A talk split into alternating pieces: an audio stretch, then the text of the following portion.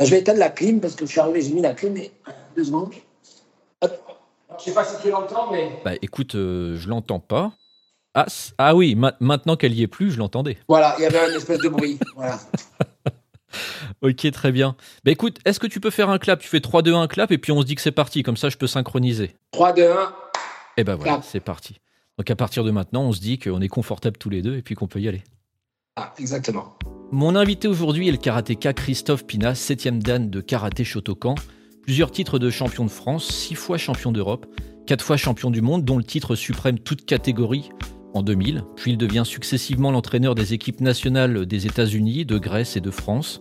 Il a écrit ou coécrit plusieurs livres. On le retrouve de 2005 à 2008 en tant que prof de sport à la Star Academy, puis présentateur télé sur TF6. Aujourd'hui, il donne toujours des cours de karaté. Il intervient régulièrement en entreprise pour des conférences sur des thématiques comme la gestion du stress, la cohésion d'équipe, la maîtrise de soi, le management, mais aussi pour les effets du vieillissement pour le troisième et quatrième âge. Christophe, c'est quoi être un homme qui a des valeurs? Voilà. les valeurs, c'est celles qu'on veut bien s'imposer ou que l'on nous a transmises.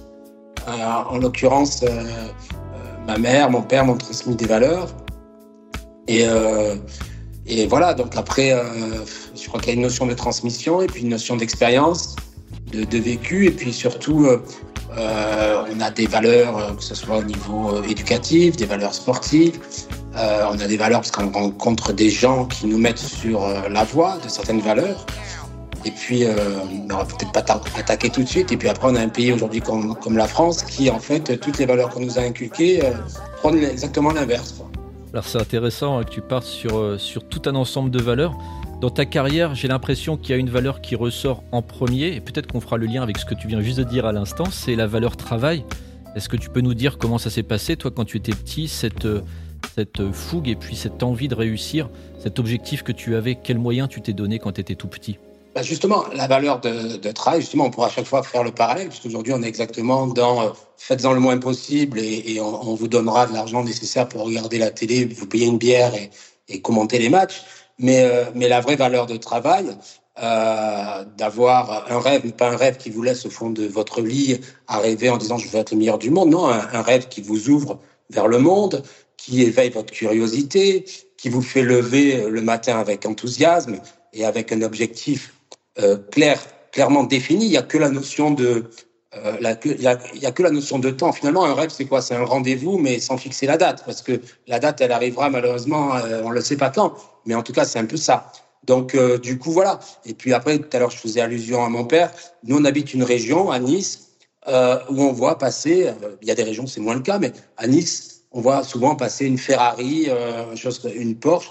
Et mon père, il me disait, tu vois, mon fils, tant que tu verras passer des Ferrari, tant qu'il y aura des gens riches, eh ben, en travaillant, tu pourras t'offrir ça. Donc mon père, il m'a toujours élevé, non pas dans la jalousie en disant il a une belle voiture, il faut lui rayer pour qu'il soit comme moi, mais au plus le contraire. Il disait tant que des gens te font rêver, tant que euh, il y aura des gens comme ça, eh ben tu pourras toi aussi y arriver. Et donc on est vraiment dans cette notion de non pas de euh, d'envier les gens, mais au contraire de travailler pour essayer d'arriver à quelque chose. Voilà. Donc euh, voilà comment j'ai été élevé avec euh, avec cette notion-là, parce qu'on parlait de, de valeur. Donc c'est juste une petite parenthèse et une phrase qui me revient de mon père euh, lorsqu'on était sur la promenade des Anglais. Bah, je trouve ça vraiment intéressant parce que il me semble, tu vois, au fur et à mesure des discussions que je peux avoir avec les différentes les différents invités, tout se joue. En tout cas, beaucoup de choses se jouent quand la personne est petite et avec euh, les valeurs qui sont transmises. Et toi, tu me parles de la valeur travail. La valeur travail, elle implique plein de choses. Elle, implique euh, en particulier beaucoup de, courage et de discipline pour pouvoir y arriver. Toi, tu commences très tôt, tu commences à l'âge de 5 ans, il me semble, le taekwondo. Est-ce que tu peux nous expliquer comment ces valeurs-là t'étaient déjà transmises? Est-ce que ça euh, impliqué chez toi? Alors moi, moi, je suis arrivé vraiment quoi, le hasard, mais en fait, des fois, le hasard de la vie, c'est comme ça. C'est-à-dire j'étais un enfant un peu dissipé. Là aussi, pareil, on ne va pas parler des heures, mais est-ce que c'est normal qu'un enfant de 5 ans, on le pose 8 heures par jour sur une, chaise à vouloir écouter quoi? Je veux dire, je pense qu'aujourd'hui, si on réfléchit, il y a des manières éducatives euh, où on peut faire apprendre des langues et, plein de choses en laissant les, les enfants bouger. Bon, enfin bref, en tout cas, à l'époque, et ça n'a pas changé. Hein. Mais à l'époque, j'étais considéré comme un enfant euh, dissipé parce que 8 heures par jour assis sur une chaise à ne pas avoir le droit de parler et pas avoir le droit de bouger, j'étais considéré comme un enfant dissipé. Bon, tant mieux. Alors limite pour le coup, parce que pour le coup, bah, le directeur de l'école à l'époque, Monsieur Danino, qui était un, homme formidable, que j'ai eu la chance d'avoir au CM2 après, qui était le directeur de l'école. Moi, j'étais au cours préparatoire et euh, en convoquant mes parents, il dit, vous savez, votre fils, il faudrait le canaliser. Euh, il faudrait lui faire faire du sport et, pourquoi pas un art martial comme le judo ou le karaté. Alors le taekwondo c'était moins connu à l'époque, mais ou du judo ou du karaté pour canaliser votre enfant. Et par le pur hasard de la vie, dans le gymnase de mon école, où on faisait la gym, moi j'étais à l'école Saint-Sylvestre à, Nice-Nord, donc dans cette école-là, il y avait un monsieur qui s'appelait Claude Jurka, qui, euh, qui, était un professeur de taekwondo exceptionnel. Et, euh, et donc c'est comme ça que deux fois par semaine, en fait, en pleurant d'abord, puisque, puisque ben justement, euh, j'y allais pour la discipline, donc j'étais bien tombé. Claude Jurka, c'était un gars qui était relativement dur, donc à mon arrivée, il fallait saluer en entrant, bon ça c'est normal, il fallait s'entraîner, mais pas avoir le droit de parler, s'aligner derrière ses collègues, parce que pour peu qu'ils aient une ceinture jaune et que vous ayez une ceinture blanche, vous êtes au fond de la classe. Il y a toute une hiérarchie qui est difficile à, avaler pour un enfant de 5 ans, il y a une discipline et tout. Et du coup, c'est comme ça que deux fois par semaine, j'y allais en plan. Et après, certainement grâce à ce professeur, donc Claude Jurka, euh, qui a su me transmettre le goût, euh, l'amour et la passion euh, euh des arts martiaux, ben après, j'ai commencé à rêver vers l'âge de 7 ans de pourquoi pas devenir euh, le meilleur du monde. Et, c'est réel. Alors, après coup, on pourrait dire, ouais, il romance son histoire. Non, parce que pour preuve, il suffirait de, prendre des photos de ma chambre de l'époque et, il y avait des posters partout. Je vivais dans un monde, en fait, qui était un monde de rêve. Mais comme je vous le disais, pour moi, euh, en fait, dans, le monde, dans le monde de tous les jours, on, oppose le rêve à la réalité. On dit, oh, t'es un rêveur. Mais non, moi, je l'oppose pas. Je dis simplement que c'est comme s'il y avait deux, deux lignes. Elles sont pas parallèles, en fait, ces lignes. Et elles ont tendance, à un moment donné, à, se rejoindre. C'est-à-dire que sans le rêve, l'autre ligne, elle peut pas exister pour moi. Et, en fait, ces lignes, à un moment donné, on ne sait pas quand va être cette jonction, quand va être ce croisement, mais c'est ce qui vous donne cette énergie. Et moi, je trouve que alors, le mot rêveur, ça pourrait faire penser à celui qui reste dans son lit et qui rêve, qui est un rêveur. Mais il y a aussi le vrai rêve, celui qui, qui fait que moi, j'avais des, des euh, commentaires, des, des, photos partout des champions. J'avais des photos à l'époque de Bruce Lee, tout ça. Mais, mais je rêvais de devenir comme eux. Et ça, c'est pas un mal. Au contraire, c'est pas, c'est vraiment, c'est quelque chose qui, qui vous donne une énergie monstre. Et, euh, et en fait, quand vous attachez votre cœur à ces rêves, euh, votre cœur, votre esprit à ses rêves, bah déjà, ça vous éloigne de plein de problèmes de la vie de tous les jours. Euh, et, euh, et, pourquoi pas, euh, puisqu'on peut parler même de l'adolescence, ça, ça, ça, te, ça t'oriente vers une, une, une adolescence, tu le veuilles ou non, assez saine. Voilà. Dans, sur le... Donc voilà, donc je pense que le rêve pour un enfant est important. Mais en fait, l'adulte, c'est pas qu'il rêve pas. Hein. Attention, on continue de rêver en étant adulte. C'est pas une frontière en disant C'est simplement qu'enfant, on peut, on peut se permettre d'écouter ses rêves. Adulte, on fait semblant de ne pas les avoir entendus, quoi. Donc on se donne un, un point de, un point de rencontre dans le futur. On ne sait pas quand est-ce que ça va arriver, mais a priori, si on se met à travailler et si on a de la discipline, les deux lignes droites peuvent se croiser, c'est ça? Voilà, elles peuvent se croiser. Et, tu veux que je te dise, si je pense que si elles ne se croisent pas, d'avoir fait l'effort et d'avoir cru à, 100% à ce que tu fais, ben si elles ne se croisent pas, c'est qu'à un moment donné, tu as peut-être, toi, pris une autre direction et c'est pas si grave que ça, parce qu'en fait, c'est plus ton rêve. Et on n'en a rien à faire que ce soit plus ton rêve. Parce que tu t'es engagé vis-à-vis de toi-même, c'est tout. Donc le jour où tu changes de rêve, qu'est-ce qu'on s'en fout? Je veux dire, euh, tu as changé de rêve, tu n'as pas été au bout. Ce qui est triste, moi je dis toujours, ce qui est triste quand on me pose la question, j'ai été, mettons, quatre fois champion du monde, mais on s'en fout. Ce que je veux dire par là, c'est que euh, j'ai eu, entre guillemets, le courage de suivre et de respecter mon rêve. Bon, imaginons que demain j'avais eu le potentiel d'être quatre fois champion du monde. OK? Et que je l'avais été qu'une fois. Ben, quelque part, en termes d'épanouissement, euh, c'est moins bien que si j'avais été quatre fois, parce que quatre fois, je sais que été au bout de ce que je pouvais faire. Ce que je veux dire par là, imaginons que demain, le mec, il rêve de devenir champion du monde et qu'il devienne un jour dans sa vie champion de France, une fois. Mais il a eu ce, ce chemin qu'il a emmené il a traversé plein d'étapes et, s'il a utilisé 100% de son potentiel, en face de lui-même et face à lui-même, quand il est face à une glace, il est autant épanoui que le mec qui est dix fois champion du monde.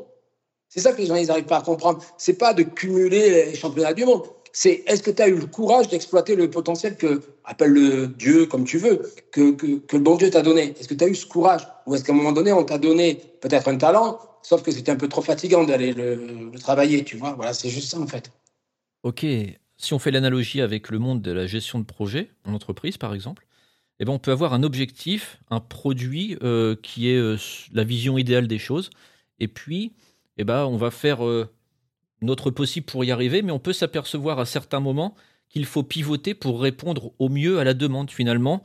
Peut-être que la demande qu'on avait imaginée, c'est pas forcément celle-ci qui est la plus juteuse en termes de valeur à livrer. Complètement. Et puis en plus, si on se met dans le monde de l'entreprise, là par contre, contrairement à un rêve d'avoir un titre, euh, une entreprise, il y a l'environnement qui évolue autour. Donc, le rêve de départ, l'objectif de départ qui peut être énorme, il peut être à la fin peut-être plus réduit ou adapté à une évolution. Mais c'est exactement ça. Mais en tout cas, euh, c'est un peu, sinon, c'est un peu comme un gars qui prend le voilier et, il n'a pas de destination. À un moment donné, c'est bien quand même d'avoir une destination. Et après, peut-être tu peux changer. Tu vois une île qui est un peu plus sympa que l'île que tu avais projeté d'y aller. Et voilà. Mais en tout cas, il te faut au départ euh, une destination. Sinon, tu pars n'importe où, n'importe comment. Et, sans objectif, c'est difficile. L'objectif, pour moi, c'est ce qui donne un sens à sa motivation.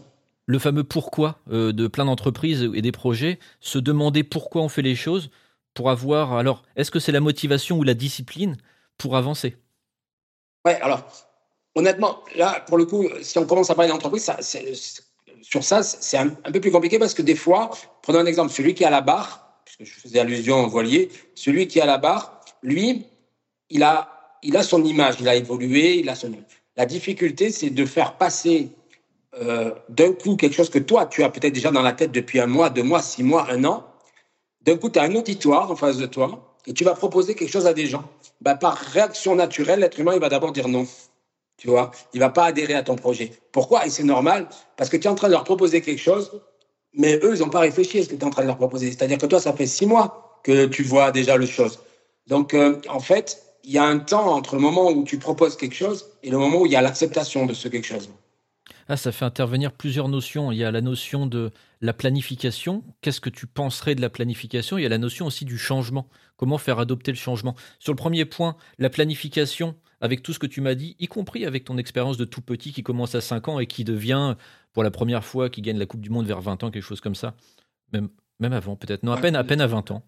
Euh, comment on planifie les choses? Comment tu avais planifié les choses, toi, dans ta vie? Quelle analogie on peut faire, nous, avec le monde de l'entreprise? Ouais, Alors, moi, je suis un peu le contre-exemple. Je suis un mauvais exemple pour le coup. Euh, moi, je ne suis absolument pas quelqu'un qui planifie. Alors, ce que je vais te dire maintenant, à partir de maintenant, tu considères que c'est pas quelque chose que je dirais en, conférence et que, mais si tu, si je, parle de ma vie, je vais te dire exactement. Euh, moi, je n'ai jamais rien planifié et j'ai jamais ni pensé trop. En fait, il faut savoir que le seul animal qui pense, c'est l'être humain, parce que tous les, animaux n'ont pas la pensée. Donc voilà. Donc la pensée, ça peut aussi t'enfermer dans une prison, d'accord? Donc ça peut te porter, mais ça peut, tu peux aussi t'enfermer dedans. Donc moi, honnêtement, euh, j'ai j'ai toujours euh, regardé uniquement mon objectif. Alors toute ma carrière, et clairement, hein, je le dis, euh, tout le monde autour de moi j'ai toujours entendu dire, Christophe, prépare ta reconversion et on ne sait jamais si tu te blesses et on ne sait jamais si tu ne deviens pas champion du monde et tout ça. Personne n'a tort. Mais heureusement que j'ai écouté personne. Je vais te dire pourquoi. Et là, je vais te dire juste une histoire d'expérience. C'est que le nombre de fois où je me suis retrouvé dans des centres de, rééducation, sur un vélo, en train de faire ma rééducation, avec à côté de moi un mec qui avait le même, certainement le même problème que moi, en tout cas pas plus grave des fois. Bon, et on était en train de se rééduquer. Ben moi, quand j'étais sur mon vélo, à part ma bouteille d'eau, j'avais mon, esprit qui parlait à mon corps. Et il lui disait remets-toi vite. Il faut faut, faut, il faut qu'on avance quoi. Il faut que déjà il faut qu'on mange, c'est vital, mais il faut qu'on avance, d'accord? Et le mec à côté de moi, il était athlète de haut niveau et nous les athlètes de haut niveau, on a des facilités, mettons pour entrer dans les écoles de kiné, mettons. Et le gars il avait son cahier comme ça et il apprenait ses cours de kiné. Eh bien, ces mecs-là, à un moment donné, quand on tape dans le dur, eh ben, à un moment donné, ce qui pouvait servir de plan B ou de reconversion, ben, finalement, ils le prennent beaucoup plus tôt. C'est-à-dire qu'à un moment donné, quand, quand l'adversité elle est difficile, eh ben, le plan B, le problème, c'est que le cerveau, c'est une machine qui est exceptionnelle. Et le cerveau, tu ne le prends pas pour un imbécile. Le cerveau, il sait qu'il a une autre solution.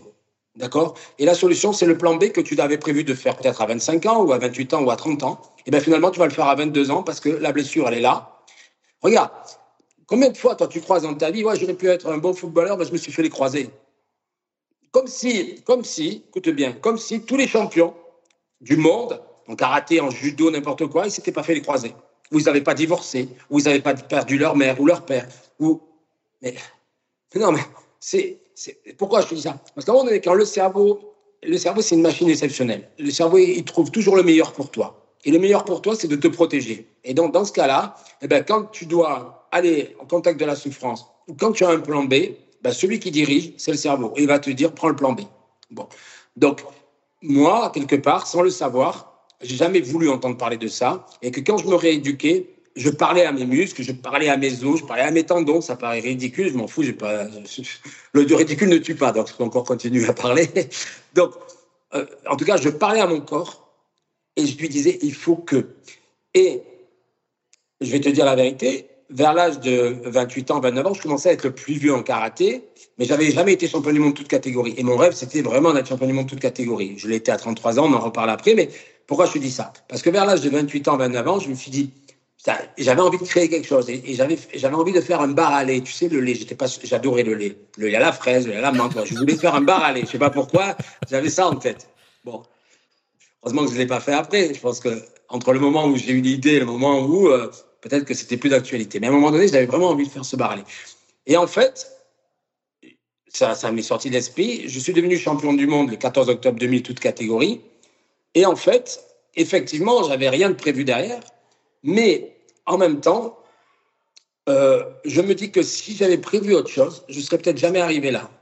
Jamais, jamais, jamais, parce que euh, je me suis accroché derrière ce titre de champion du monde toute catégorie euh, en fait, je ne sais même, même pas pourquoi, si ce n'est que c'était pour moi que le Graal. Voilà, il n'y avait que ça.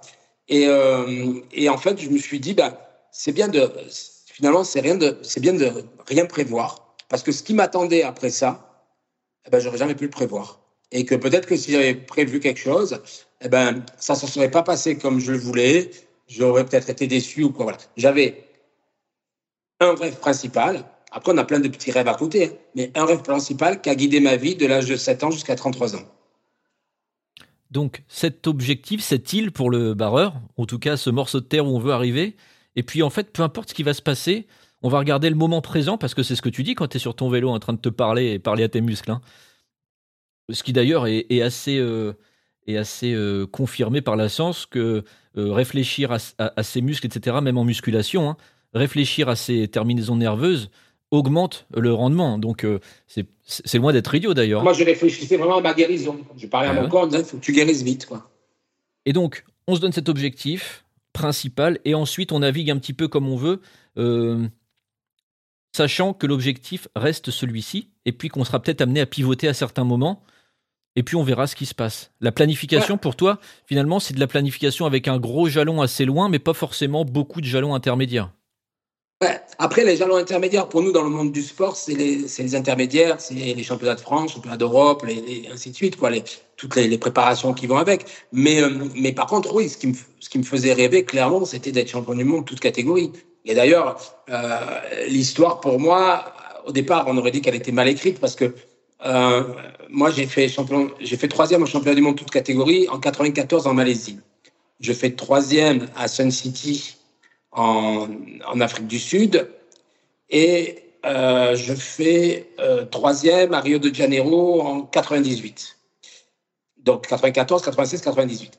Et en fait, tout le monde disait, Christophe, il est noir, euh, ça il devrait être champion du monde toute catégorie parce que c'est un bon combattant, mais il passe toujours à côté en fait.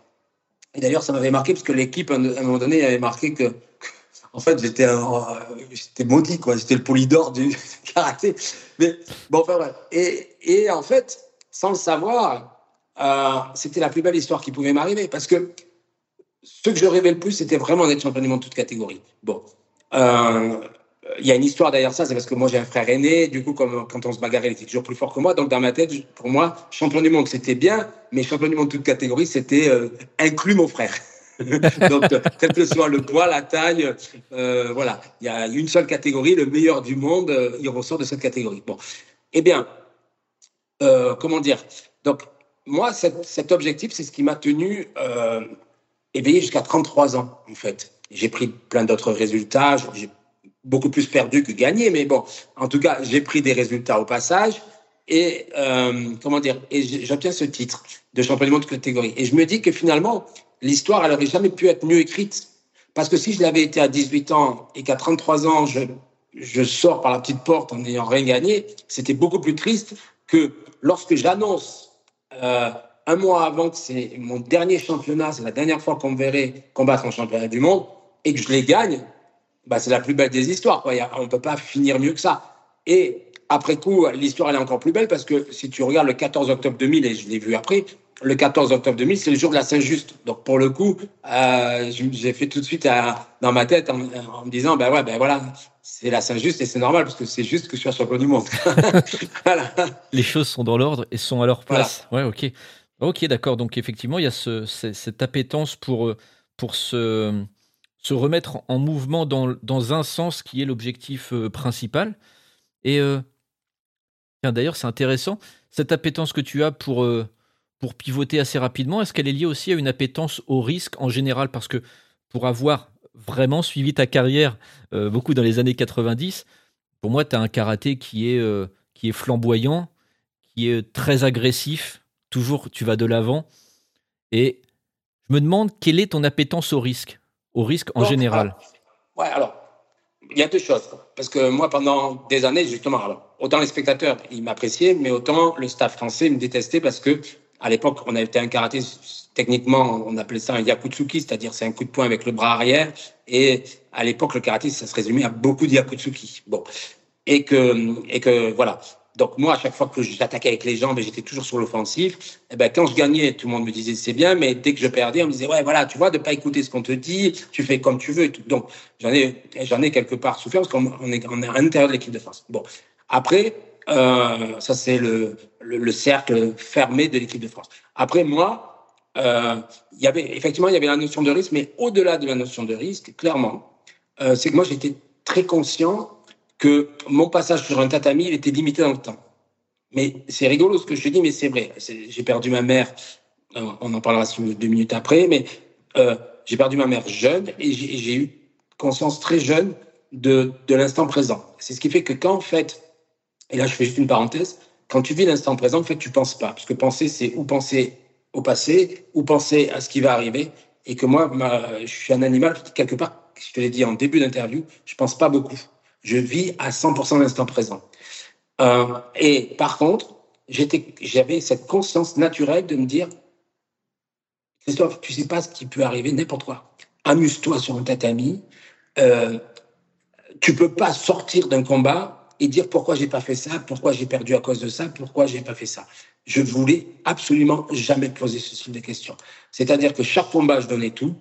Et on me l'a beaucoup reproché, que ce soit au niveau spectaculaire, quand je perdais, ou que ce soit même en termes d'énergie, parce que des fois j'arrivais et je m'essoufflais, j'arrivais pas au bout, alors que j'avais, sur un combat, j'aurais pu battre facilement le champion du monde euh, n'importe quand, mais sur 7-8 combats dans la journée, c'était beaucoup plus compliqué. Donc voilà, mais en tout cas, euh, je sais pas si c'était la notion de prise de risque ou quoi, en tout cas, moi, je venais pour, euh, pour euh, bah comme, je sais pas, moi, comme si demain tu fais du théâtre et que tu dis, je m'exprime qu'à moitié ou alors une danseuse d'opéra qui dit je fais à moitié les choses. Putain, quand, quand, les, quand les mecs il arrive sur la scène, il est là pour, pour donner le maxi, quoi. Et alors pourquoi moi je me retiendrai à dire, à faire des, calculs, si je fais ça, je risque de perdre. Et je suis pas comptable, hein. moi je suis sportif, je, viens pour, pour donner le meilleur de moi-même, quoi. Et on t'a vu donner effectivement euh, le meilleur de toi-même et pas mal de coups de pied. Bon, à l'époque, c'est vrai que ça nous faisait, ça nous rêver, hein. nous en tant qu'ados, on te regardait faire tes euh, coups de pied retournés, sauter. On va pas donner les noms en japonais, ça n'aurait pas forcément beaucoup d'intérêt, mais c'était exceptionnel. En plus, tu les enchaînais. Et euh, je voyais la notion de risque, effectivement, dans ce que je te disais, mais ce que je comprends, c'est que c'était plutôt être sur l'instant présent, sans forcément penser aux conséquences, mais en tout cas donner tout ce qu'on a pour pouvoir résoudre le problème là tout de suite, et euh, peu importe quelque part les risques. Exactement. En fait, le, le risque, c'est la, c'est pas quelque chose que tu mets devant, ça devient la conséquence de ce que tu exprimes. Donc, en t'exprimant, tu prends des risques comme un gars qui fait du VTT sur les bords des montagnes. Moi, des fois, je vois des vidéos sur Instagram ou quoi, ça me fait halluciner. Donc, le gars, il s'éclate. Et en fait, il y a une notion de risque incroyable comparé à, moi qui m'amuse sur un tatami. Je veux dire, un mec qui peut perdre sa vie, quoi. Donc, ce que je veux dire par là, c'est que euh, le gars, il est tellement dans, dans, ce qu'il fait, dans ce qu'il aime, que ça engendre le risque. Mais il dit pas euh, le risque, il ne met pas devant et le, plaisir derrière. En fait, le, plaisir, il est là et, effectivement, il y a le risque de mourir, mais comme un pilote de Formule 1 et ainsi de suite, hein, des skieurs qui descendent en descente ou quoi que ce soit. Hein. C'est passionnant hein, parce que euh, finalement, c'est vrai qu'en entreprise, on va essayer de lister les risques euh, qui peuvent advenir du coup dans le futur, en tout cas les problèmes qui pourraient arriver, les problèmes potentiels, donc les risques. On essaye de les, de les lister complètement. Et ce que tu es en train de me dire, c'est que toi, quelque part, cette liste-là de risques, elle n'est pas du tout gérée en amont, elle est gérée sur le moment, mais ça nécessite, à mon sens, et tu vas me dire ce que tu en penses, d'avoir une telle euh, multitude de choix techniques et mentaux sur le moment pour pouvoir faire face à n'importe quoi. Alors, juste sur un point, je vais te contredire juste sur un petit point. Effectivement, quand tu parles des entreprises, euh, ils sont obligés de parler de, du risque. Mais attention, euh, je pense qu'il faudrait peut-être rajouter les entreprises, admettons, franco-françaises. Parce que des fois, la philosophie d'un pays, ça change. Euh, tu vois, je te donne juste, admettons, avant de parler de l'entreprise, mais admettons les États-Unis. Prenons un exemple. Demain, tu as un, un, enfant qui a 5 ans. On va parler de tennis, parce que le tennis, c'est facile à comprendre et tout le monde, plus ou moins, va comprendre ce que je vais dire. Demain, tu as un jeune enfant, il arrive, il a 5 ans, et l'enfant, le, il a un coup droit naturel qui est bon, un bon coup droit. Ben, aux États-Unis, ils vont le faire travailler des heures et des heures sur son coup droit, ce qui fait que non seulement il va encore l'améliorer, non seulement ça va devenir une arme redoutable, mais en fait, dans la, dans la graine, dans la tête de l'enfant, ils vont lui faire croire tout petit, et ce qui va devenir une réalité, que c'est un tueur avec son coup droit. Et ils vont lui dire, on ne sait jamais, il va quand même travailler le revers, pour que si on t'envoie la balle sur le revers, il faut quand même que tu la renvoies, tu vois. Bon. Mais le gosse, il est tellement dans la, dans la, dans la, certitude, on, lui dit, mais ça c'est un talent inné, euh, tu l'as, il faut que tu le travailles, que tu progresses. On prend le même enfant, on le met en France. Il va arriver avec son super coup droit. On va dire, oh là là, super, bon ça c'est bien, tu sais quoi, on va travailler tous les jours notre revers parce que ça, c'est un point faible. Et donc, sans le faire exprès, on lui dit à l'enfant, t'es faible. Parce que tu as une lacune, une grosse lacune qui est le revers. Alors qu'à l'autre enfant, on lui a dit est très fort, parce que tu as un coup droit très fort. Donc, l'enfant, c'est le même. un, on lui dit qu'il est très fort, et à l'autre, on lui dit qu'il a des lacunes et qu'il est faible. Est-ce que tu comprends la différence? Donc, pourquoi? Ben, Ça, c'est une vision purement américaine. C'est-à-dire que, effectivement, je pense que les entreprises, et là, je ne veux pas passer pour le mec qui sait, qui ne sait pas, mais en tout cas, moi, ma fille, aujourd'hui, elle fait ses études aux États-Unis. Elle, vient d'avoir 18 ans, mais elle est à, à, dans l'Illinois, elle est à Viston. Elle fait ses études aux États-Unis. Quand je parle avec elle, on en est exactement là. Pourtant, elle a que 18 ans, tu vois. Bon. Pourquoi je te dis ça? C'est que on est vraiment dans la vision de faire croire aux enfants, alors que peut-être, il est peut-être le même enfant en France, il serait blâmé, il serait, tu vois, il douterait de lui. Là-bas, on fait croire que tu es le meilleur dès qu'on a vu à peine quelque chose que tu sais faire, on te, on, on, on, te, on, crie, voilà, presque super, tu vois, je, je dis n'importe quoi, euh, voilà. Bon, eh bien, on en est là. En fait, les, entreprises des États-Unis, je pense qu'elles ont, elles ont ce fonctionnement, c'est-à-dire de dire, OK, on liste certainement les risques, mais ils listent avant tout les points forts. Et après, en termes même de, de mentalité, on va parler de l'Inde, deux secondes. Tu vois, en France, euh, moi le premier, hein, quand je mets mon CV, je mets que mes victoires. En Inde, en Inde, c'est culturel, ils mettent toutes leurs défaites. Admettons, tu, tu cherches à travailler dans une entreprise, tu marques que tu as tenté ça, mais tu as échoué. Tu as tenté ça, tu as échoué. Voilà. Mais c'est génial, parce que le mec qui a rien tenté et qui a jamais échoué, moi, il n'existe pas, je pense. Et en plus, ça veut dire que c'est un gros glandeur. Par contre, celui qui a tenté 10 milliards de choses, qui a échoué 10 milliards de fois, mais que là, oh, à un moment donné, il réussit. Eh bien, en Inde, il le marque. En France, si tu marques que tu as échoué ça, ça, ça, le mec il dit ouais, c'est un perdant. Mais non, c'est un mec qui s'est se levait le cul tous les matins, il a tenté des choses, et à un moment donné, ça va bien marcher. En tout cas, le gars, le gars tous les matins, il est là. Donc, c'est pour te dire que des fois, on peut pas vraiment opposer le monde, admettons, euh, du sport à l'entreprise ou quoi. Il faut des fois rajouter l'entreprise vision pays, quoi. voilà. la culture est vraiment importante, mais voilà, ouais. ce qui est intéressant aussi dans ce que tu dis, c'est que euh, finalement, le, le, la réussite, vient de tous les échecs que l'on a pu accumuler et sur lesquels on a pu rebondir, un petit peu comme toi d'ailleurs avec les, les fameux championnats d'Europe et derrière à chaque fois championnat du monde. Alors, je ne dis pas qu'elle vient, mais en tout cas, la, la victoire ne vient pas obligatoirement des défaites. Mais en tout cas, la défaite fait partie des victoires intégrantes. Ça fait partie de l'apprentissage. Ça, c'est clair. C'est ça, c'est clair. Et justement, la défaite, c'est, je dirais que c'est la défaite comme la blessure, c'est les deux meilleurs ennemis et amis en fait de la victoire. Ok. Donc on était en train de discuter de la, de la gestion des risques et puis des cultures aussi. La culture intervient beaucoup aussi dans la vision des entreprises et des projets. Et tu parlais du fait de, de, se planter, parce que se planter, ça fait partie de la réussite au final. Et quelque part, euh, on ne met pas en, valeur tous les, tous les échecs que l'on peut avoir, alors qu'ils font partie de, de la petite ligne qu'on met dans son CV en disant Tiens, ça, je l'ai réussi. en fait, l'échec et, euh, euh, et, la blessure, en fait, c'est les deux pires ennemis. Et en même temps, c'est les deux meilleurs amis. Pourquoi? Parce que ben, dans l'échec, ça peut être un ennemi, un ennemi pour un, mais un ami pour l'autre. C'est-à-dire, moi, dans mon cas précis, souvent, ça m'arrivait de perdre une compétition. Et grâce à cette défaite, on analysait des choses qui nous sont passées à côté. D'accord? Et du coup, j'étais pas dans une spirale de, de, de perdant, mais au contraire, ça nous permettait de faire le point, de bien réfléchir, d'évoluer, de se remettre en question. Et la blessure, des fois, elle est nécessaire parce que, en fait, le sport de haut niveau, c'est un peu comme un entonnoir. Au départ, on est des milliers, à la fin, il en reste qu'un. Euh, donc, euh, la blessure, ça fait partie aussi du parcours, entre guillemets, de voir si, à un moment donné, euh, à la fois, ben, tu vas y passer à travers. Donc, c'est bien parce que ça, ça enlève des gens, ça épure des gens. Et puis aussi, celui qui passe, mentalement, il revient plus fort. Parce qu'il traverse une épreuve qui est difficile de, une épreuve de doute, une épreuve de doute, parce qu'on ne sait jamais quand on, si on revient, parce que le corps, on ne sait pas ce qu'il va faire. Donc, du coup, mentalement, euh, eh ben, on est obligé d'être fort. Alors, le problème, c'est que quand vous arrivez en championnat et que vous arrivez face à des mecs, il faut pas croire que euh, vous, vous avez eu un parcours de galère et qu'ils ont un parcours dans leur vie que tout est rose. C'est qu'ils ont eu les mêmes problèmes que vous. Et le problème, c'est qu'ils se sont forgés mentalement aussi fort que vous. Voilà. Donc, vous, il faut avoir le petit chose en plus de, voilà, se donner des moyens plutôt que de se trouver des excuses Ouais, ça c'est une phrase que je dis. Euh, alors je le disais souvent, maintenant je ne le dis plus parce que maintenant tout le monde est dans l'excuse depuis qu'on a créé le Covid, entre guillemets. Euh, là c'est bon, quoi, tu peux même plus parler. Euh, voilà. Donc là, on, a vraiment expliqué aux gens que jusqu'à présent, presque presque quand tu disais que tu pouvais pas aller travailler, voilà. Aujourd'hui, presque presque, tu dis.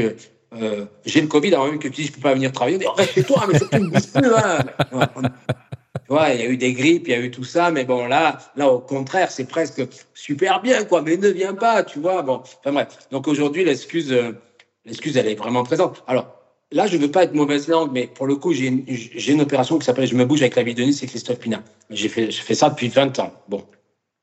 Ben, avant le Covid, prenons un exemple, je sélectionnais 100 personnes et il m'en fallait, admettons, 80 pour les emmener au marathon. Ben, je te garantis que pour moi, c'était super dur. Je leur faisais la misère pour en enlever 20, si tu veux. Je faisais des sélections sur des courses, des ci, des là. Bon. Maintenant, je prends 100 personnes, j'en veux 80, au final, on arrive, on est 20. Non, mais c'est véridique, et c'est cette année que ça m'est arrivé, pour te dire. Pourquoi? Parce qu'aujourd'hui, alors, il faut reconnaître que moi, dans mon système, quand tu es absent une fois, tu es éliminé. Mais sauf que quand tu t'inscris, tu connais les dates. C'est pas, je les donne pas par hasard. cest quand tu t'inscris, tu dis, je reconnais avoir lu les dates et euh, certifié être présent et tout. Eh ben, avant, tu avais une personne qui tombait ou malade, qui avait un contretemps et qui venait, qui s'excusait. Je disais, bon, écoute, j'applique le règlement, je suis obligé de t'éliminer. La personne, elle était, elle était liquide. Bon. Aujourd'hui, on est, on est parti à 100 pour le marathon de Nice. On a fini, on était 20. La réalité, elle est là. C'est qu'en fait, les gens, ils croient que, euh, que finalement, plus rien n'est grave. C'est-à-dire, l'engagement, il a, il a plus d'importance. C'est-à-dire, tu t'es engagé à, à t'entraîner euh, le, je sais pas moi, j'ai reçu des mails cette année. Euh, Christophe, il pleut, est-ce qu'on vient à l'entraînement? Non mais c'est bon quoi, il pleut plus trois gouttes quoi. Je veux dire à un moment donné. Bon, voilà. Euh, après le problème c'est qu'on on est formaté. Il y a le Covid. Après, après, on voit bien aujourd'hui. Alors pour des fois des, des fois c'est justifié, des fois ça l'est pas. Aujourd'hui il pleut, ils annoncent un orage. Qu'est-ce qu'on fait? On ferme toutes les écoles. Pourquoi? Parce que tu as, as le le, préfet qui a pas envie de sauter, quoi. Donc, il lui préserve sa place. Donc, euh, en fermant toutes les écoles, il prend pas le risque qu'il peut y avoir un problème. C'est vrai qu'il y a eu un problème, je sais plus dans quel département, mais aujourd'hui, euh, combien de parents se retrouvent à galérer avec leurs enfants, alors que franchement, dans la journée, on l'a vu cette année, hein, euh, il y a quelques semaines à peine, hein, il est tombé trois gouttes. Alors, c'est sûr que s'il arrive quelque chose de grave, on dit oui, mais tu vois, s'il était arrivé quelque chose de grave, ouais, mais on, on a on est en train de formater le cerveau.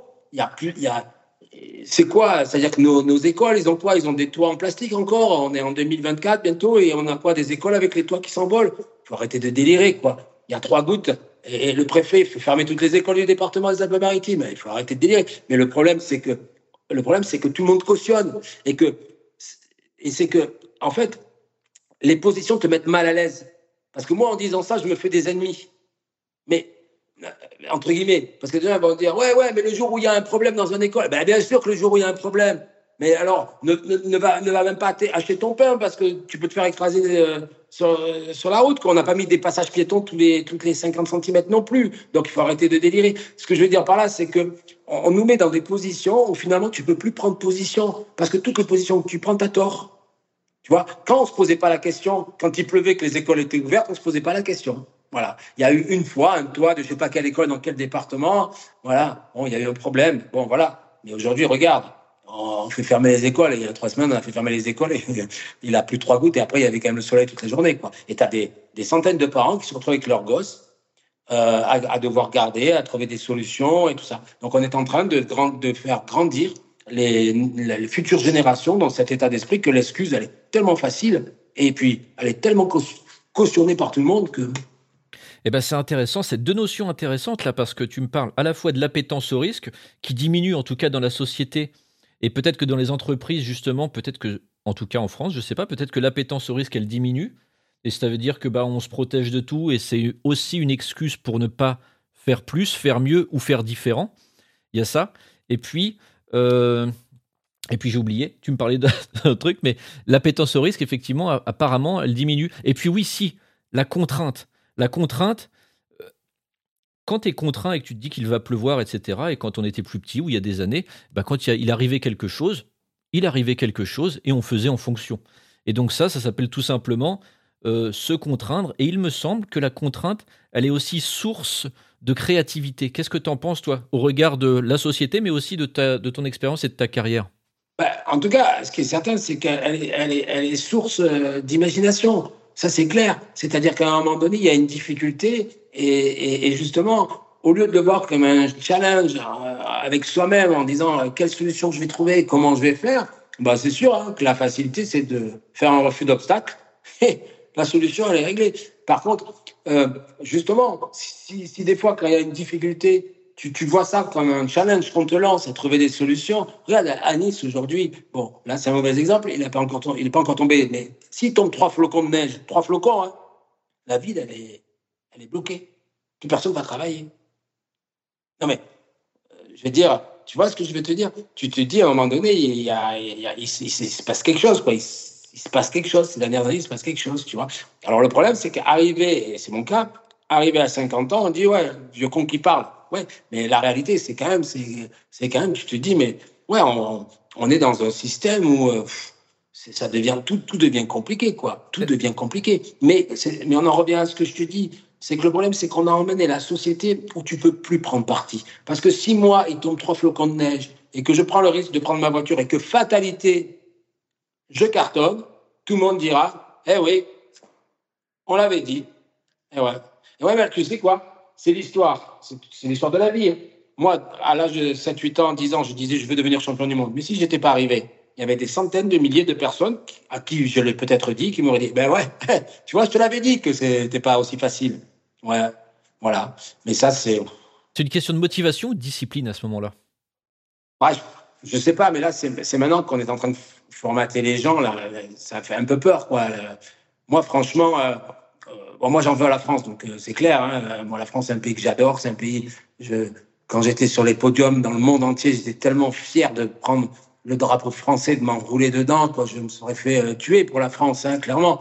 Et aujourd'hui, j'ai tellement honte de mon pays, quoi. Je veux dire, mais quand je dis honte, c'est, voilà, c'est, mon pays. voilà, moi aujourd'hui, euh, d'une manière, je suis d'origine corse. Bon, dans l'absolu, corse, c'est presque pas français, tu vois. Donc aujourd'hui, euh, ça m'arrange parce que franchement, la France, c'est pour moi le plus beau pays au monde. Et on est en train de le gâcher. On a, on a, tout en France, on a le plus beau pays du monde. Quoi. Donc quand je dis la France, elle me, elle me déçoit. Elle me... C'est que, en fait, je suis triste de voir que tout ce qu'on a de bien, on arrive à le transformer en mal. Tout, tout. Tu vois, mettons, je dis n'importe quoi, des inventions magnifiques, la sécurité sociale, tu vois. Mais c'est fait pour aider des gens, pour rembourser des gens, pour aider des fois même ceux qui ont moins les moyens, tout ça. Mais que tout est fait pour tricher, pour truquer, pour. Tu vois, même les choses qu'on a fait bien. Putain, mais accentuer les contrôles, je veux dire, c'est pas compliqué. Moi, quand je vais à la pharmacie du coin et que je vois devant moi que la femme, elle prend 50 aspirines, excuse-moi, mais pourquoi il n'y a pas de contrôle? Pourquoi il n'y a pas plus de contrôle à ce niveau-là? Il faut arrêter. Comme moi, il y a des choses que je ne peux plus comprendre. Je ne peux plus les comprendre. C'est c'est incompréhensible quand tu as un gars que toute sa vie, il a travaillé dans un pays, d'accord Et que moi, je le vois, parce que des fois, le soir, je donne les cours de karaté, je pars à 21h, et que le mec, il a 70 ans et qui fait les poubelles, d'accord Et que tu as des gens qui n'ont jamais rien fait en France, ils arrivent, on leur donne tout, et à un moment donné, il n'y a plus d'explication. On peut plus expliquer. Il n'y a plus d'explication. C'est plus explicable. Alors, alors arrêtez avec votre démaco de dire oui, euh, il faut, il faut, il faut. J'ai pas besoin de recevoir des leçons moi, parce que les gens qui disent ça, moi je vais te dire ça, c'est comme des fois les comment s'appelle les les écolos là.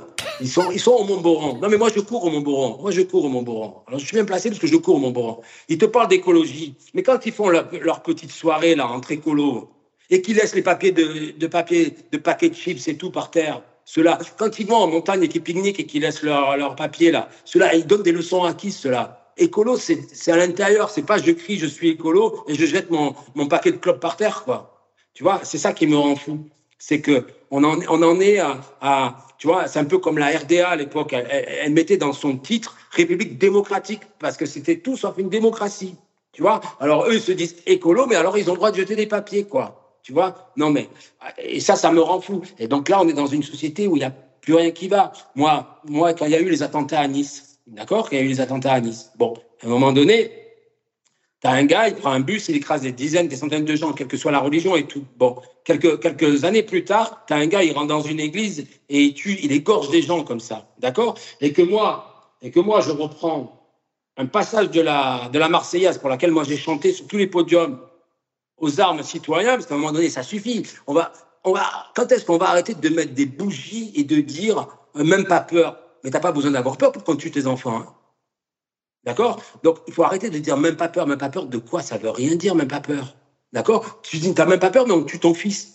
Bon, ben à un moment donné, moi, j'ai dit aux armes citoyens, parce que si le président, là, quoi, pardon, la qu'on a en France pas capable de nous protéger, à un moment donné, il faut qu'on se protège quand même. On va pas se laisser sans arrêt égorger. Et ça, ça continue sans arrêt.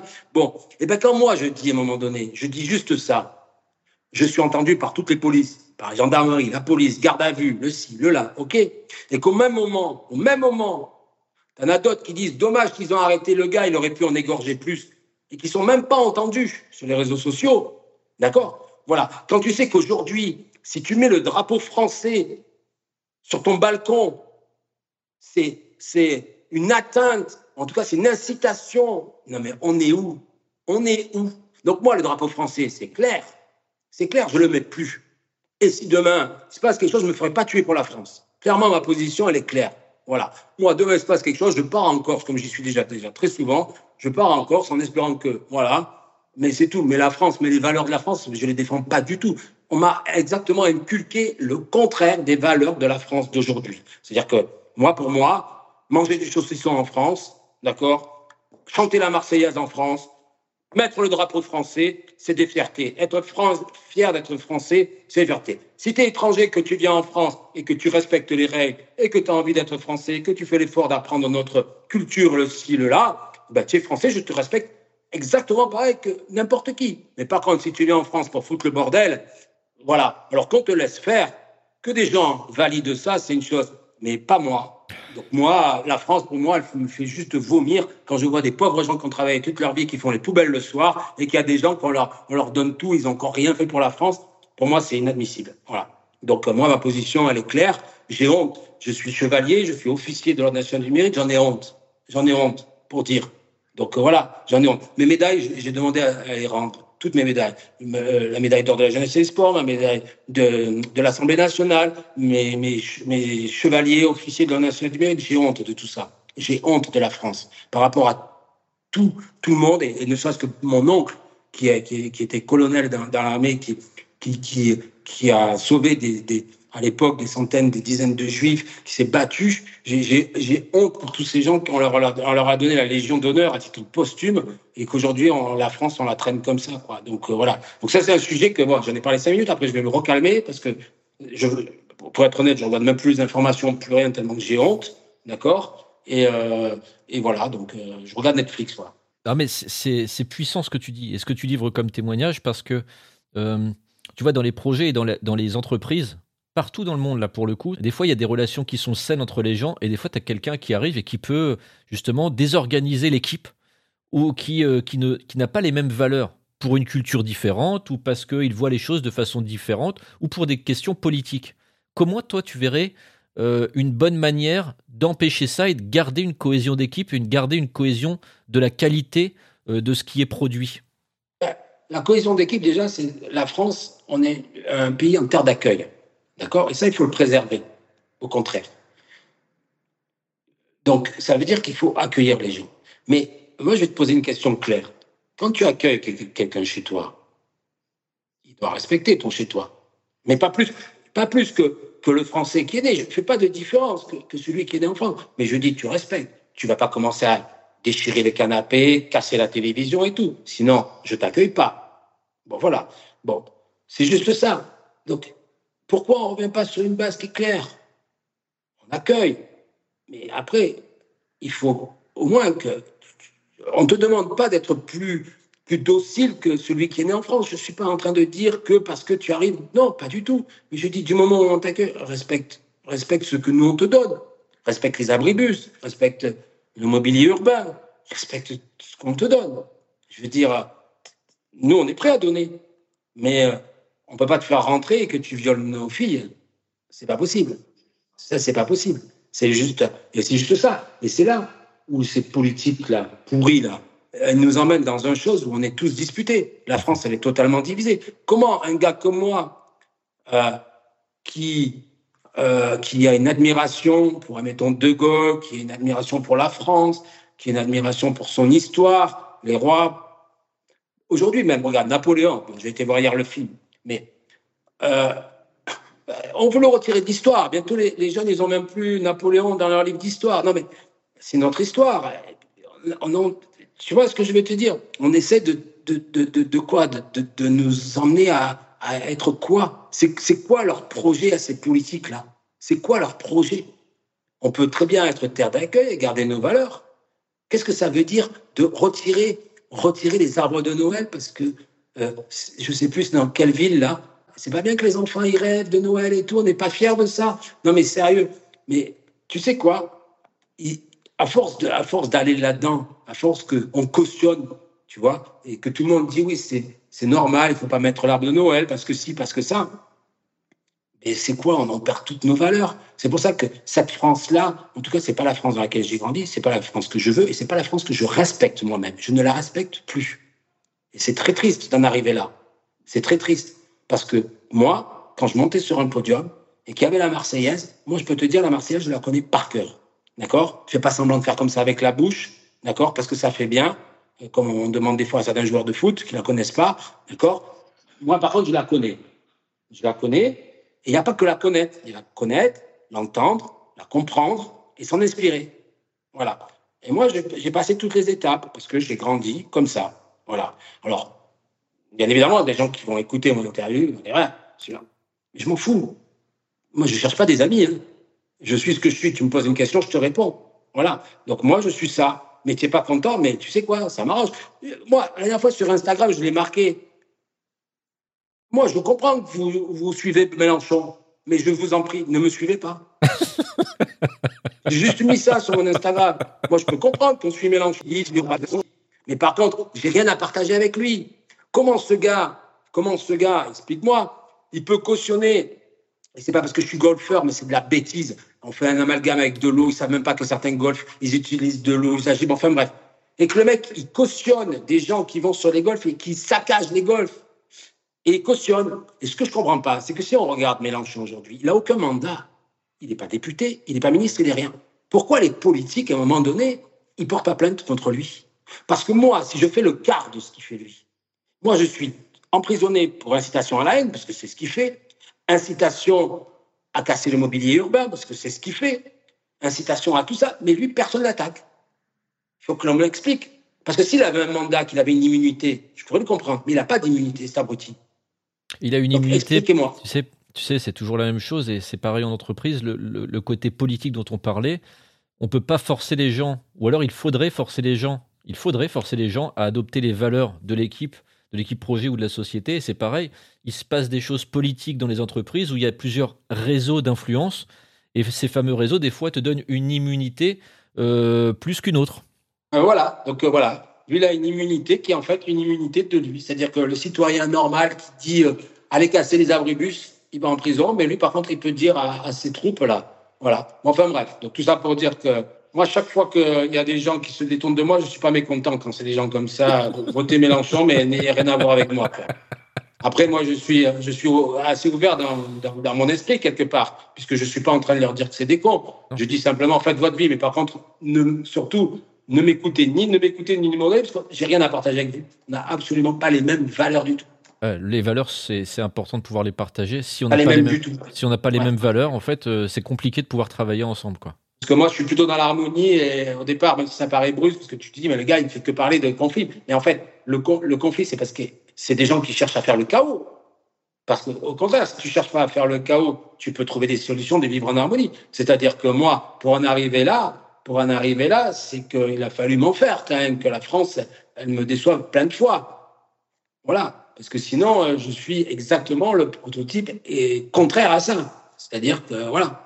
Euh, c'est marrant quand tu as repris la compétition, tu as fait appel à Didier Moreau. Je ne sais pas quelle relation t'entretiens avec Didier. Ouais, très très bien, ça a été mon entraîneur. Moi, j'ai eu qu'un seul entraîneur, ça a été Claude Jurka, pardon, un professeur. Après, j'ai eu plusieurs entraîneurs et j'ai pris Didier Moreau. C'est le seul que j'avais vraiment que je pensais qu'il pouvait m'emmener aux Jeux Olympiques. J'ai eu deux professeurs dans ma vie. Le premier, c'était Didier Moreau. Ouais. C'est une personne qui a beaucoup compté pour moi, même si je l'ai pas vu beaucoup. Donc, je comprends que tu aies fait appel à lui. Ouais, ouais, moi, j'avais déjà besoin d'une personnalité, ça c'est sûr, d'une forte personnalité. Bon, voilà, j'avais besoin d'un gars qui connaissait bien la compétition, mais surtout qui était passé de l'autre côté depuis un certain temps parce qu'il a des élèves qu'il a formés, qui ont même une Leila qui a été aux Jeux Olympiques et tout. Donc, ce que je veux dire par là, c'est qu'il fallait non seulement un bon compétiteur qui sache la compétition, un mec qui me tienne parce que c'est pas facile de me tenir quand même parce que après si t'as pas une forte personnalité que l'athlète immense l'entraîneur euh, c'est vite fait hein, voilà parce que malgré tout au bout d'un moment quand tu reviens dans le rôle de l'entraîneur tu reviens euh, dans le rôle de l'athlète tu redeviens comme un enfant et à partir de là ben, tu essayes de le manger un petit peu l'entraîneur et quand il accepte quelque chose, eh ben, un petit peu plus. Et bien, Donc moi, si je tombais sur quelqu'un qui était facilement mangeable, je l'aurais mangé. Et, du coup, voilà. Et, euh, et après, j'avais besoin de quelqu'un qui avait un bon œil au niveau de l'expertise et aussi de l'arbitrage, parce que le karaté avait évolué. Je cherchais. Il n'y avait pas 50 000 personnes en France qui pouvaient le faire. Important d'avoir un, un, expert, un mentor et un coach qui, euh, qui soit compétent. Alors, il y a trois petites questions rituelles dans, dans, dans ce podcast. La première, qu'est-ce que tu conseillerais aux gens qui veulent lancer leur propre projet ou qui veulent lancer leur projet en général? D'y croire. Mais d'y croire et d'écouter le moins de monde possible. Parce qu'en fait, chaque fois que tu écoutes du monde, et c'est normal, on te met en garde contre quelque chose. Tu vois ce que je veux te dire? Et à force de te mettre en garde, eh ben, ça te fiche sur place. Tu sais, c'est un peu comme l'imbécile qui a réussi à faire les choses et les autres, et, les autres, ils lui disaient, mais et lui, il a dit, ah, mais je savais pas que c'est difficile, quoi. Je savais pas que c'est impossible à le faire, quoi. Il l'a fait. Exactement. Donc voilà, croire à son projet et surtout, surtout croire à son projet, mais pas choisir son projet en fonction des modes. Parce que c'est pas ton vrai projet. Ton vrai projet est sur des tripes. C'est quelque chose que tu as vraiment envie de faire, même si tu es en décalage. Moi, à un moment donné, j'avais envie d'être coach. Tu l'as dit tout à l'heure, j'ai atterri à la Starac, mais j'étais certainement l'un des coachs en France les, les, plus cotés. Mais j'ai lancé le coaching avant, avant le coaching, entre guillemets. Aujourd'hui, le boucher du coin, le maçon qui a fermé son entreprise, il est coach aujourd'hui. Tu les vois tous sur Instagram, ils donnent tous des cours de, de, de musculation, de style, ils sont tous coachs. Moi, je suis plus coach pratiquement, mais bon. donc, voilà. Non, mais bon. Donc, il faut le faire quand il croit. Voilà, ça, c'est la première chose. Avoir des convictions personnelles et puis y croire, pas forcément écouter les autres. Deuxième question rituelle, est-ce que tu aurais un livre et ou un, disque à nous conseiller euh. Ou un film d'ailleurs, si quelque chose te vient comme ça. Non, euh, un livre. Euh, mince, j'ai juste oublié le, le nom, mais ah, mince, c'est. Dis-nous de quoi il parle et puis éventuellement tu m'enverras les références après. De la course à pied. Ouais. Ouais, mais c'est un, un, livre sur la course à pied, mais qui, ça va au-delà, en fait. Hein, c'est philosophique un peu. Euh, mais. Euh, tu m'enverras les références, j'ai pas de problème avec ça. Donc, un livre sur la course à pied. Je, te, je, te dirais. Est-ce que sinon, sinon, je pourrais te, te dire l'alchimiste. Comme ça, moi, déjà, j'ai le nom. Paolo Colo. ok. Aussi. Il y a celui-ci, puis euh, on prendra les références pour l'autre. Est-ce qu'il y a un album que tu écoutes régulièrement, de la musique, d'ailleurs, qui pouvait t'aider à te préparer ou des choses comme ça? Oui, moi, j'écoute très souvent Jean-Jacques Goldman pour être le premier. Ok, super. C'est une chanson pour être le premier. Bon, je te la chante pas. c'est ça. Et puis, troisième question rituelle. Qu'est-ce que tu n'as pas encore fait dans ta vie et que tu voudrais essayer de faire? Eh bien, écoute, le jour où, j'ai quelque chose que j'ai pas encore fait, je pense que je le ferai. Alors, je sais, il faudra que tu me chopes juste avant pour te le dire, parce que là, j'ai pas d'idée. Ah ouais, c'est-à-dire. Parce que, chaque fois que quelque chose m'a traversé l'esprit, je l'ai fait. Ah, c'est superbe. C'est vraiment admirable. Merci beaucoup. hein. Admirable, mais c'est voilà, chaque fois qu'il y a quelque chose. Et d'ailleurs, j'ai même fait des grosses conneries, hein, parce que quand j'avais entendu que le karaté, pour citer que ça, le karaté était, parce qu'on parle de karaté, le karaté était aux Jeux Olympiques en, en 2020 j'ai entendu ça à la télé. Au départ, je suis pas concerné. Je dis, ah, super, il y a des jeunes qui vont aller aux Jeux Olympiques, au Japon et tout. J'en aurais rêvé et tout. Mais bon, maintenant, j'ai 50 ans, alors que, bon, c'est passé 20 ans. Et à un moment donné, je sais pas pourquoi, la graine a mise dans la tête. Je me suis entraîné, j'ai tenté les Jeux Olympiques. voilà. Mais en tout cas, ce que je veux dire par là, c'est que, ouais, je pense qu'il faudra me reposer la question en disant quand je pourrai plus, par contre, physiquement faire des choses que j'aimerais faire. Pour le moment, j'ai encore la chance, c'est que chaque fois qu'il m'est passé quelque chose à travers la tête, après, je suis très limité. Hein. Je suis très limité dans le sport. Donc, non, mais chaque fois qu'il m'est passé quelque chose, c'est, c'est de traverser le désert marocain en courant, c'est de faire telle course, c'est de faire le tour de Corse en jet, tout ça. Chaque fois que j'ai une idée, j'ai pu la réaliser. Mais je pense que dans quelques années, malheureusement, je vais peut-être avoir envie de faire quelque chose et je serai très limité par mon. Et c'est pour ça que je le dis toujours et je le répète, je dis au-delà de, la compétition, pour moi, la compétition, maintenant, c'est loin derrière quand même, c'est que l'activité physique, l'activité sportive, c'est super important parce que tu vois, même moi, aujourd'hui, je suis grand-père, j'ai une petite fille. Ce que je veux dire par là, c'est que demain, j'ai envie d'aller skier avec elle et j'ai pas envie de faire 150 kilos et de dire, ah, je peux pas aller skier, je peux pas aller courir, je peux même pas la suivre en vélo euh, trois secondes ou lui courir derrière pour. Non, mais tu vois, au moins, ne serait-ce que pour vivre pleinement avec sa famille ou faire des choses, quoi, tu vois. Donc, euh, voilà, pour ça, euh, pour ça, c'est pour ça que je m'entretiens, c'est pour ça parce que je sais que le corps, c'est le seul véhicule qui peut m'aider à réaliser ce que j'ai dans la tête. C'est le seul et j'en ai qu'un. Et que malheureusement, je suis né avec et je meurs avec. Et euh, je peux pas le changer entre les, deux. Donc, ce que je veux dire par là, c'est que si je veux me priver le moins possible de choses, ben, il faut que j'entretienne mon, corps parce que tout à l'heure, on parlait de la tête. La tête, c'est, c'est une machine qui est exceptionnelle et, et, et, voilà. Et elle, elle, elle, peut te diriger dans, dans, des choses et il faut que le corps, il, il lutte des fois ou alors qu'il accepte certaines choses.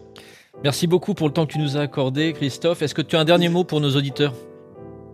Bah non, hein, voilà, j'espère que bah, ceux qui m'ont aimé, tant mieux. Ceux qui m'ont détesté, bah, tant mieux aussi. je suis content, je suis content parce qu'en tout cas, je suis comme je suis et, euh, et je vous emmerde. Voilà. Ce sera le mot de la fin. Merci beaucoup, Christophe. Merci. Salut. Allez, ciao, ciao, ciao. Chers auditeurs, c'est avec une sincérité profonde que nous concluons cet épisode riche en réflexions avec Christophe Pina. Un témoignage authentique qui va au-delà du sport pour toucher des aspects cruciaux de notre société. Merci d'avoir écouté cette conversation inspirante et parfois dérangeante, où Christophe partage ses convictions avec une honnêteté rare. Notre podcast C'est quoi le projet vise à explorer des projets extraordinaires et des points de vue divers. Si vous avez apprécié cette aventure, abonnez-vous pour ne manquer aucun épisode à venir. Retrouvez-nous sur les plateformes de podcast, suivez-moi sur LinkedIn, Yann Lebreuilly, et Instagram, c'est quoi le projet podcast, pour des mises à jour exclusives et des coulisses du podcast. Cette conversation va au-delà des frontières du sport, nous poussant à réfléchir sur la société, ses valeurs et son avenir. Ensemble, continuons d'explorer, d'apprendre et de grandir. Merci de faire partie de notre communauté. À très bientôt pour de nouvelles aventures et découvertes sur C'est quoi le projet.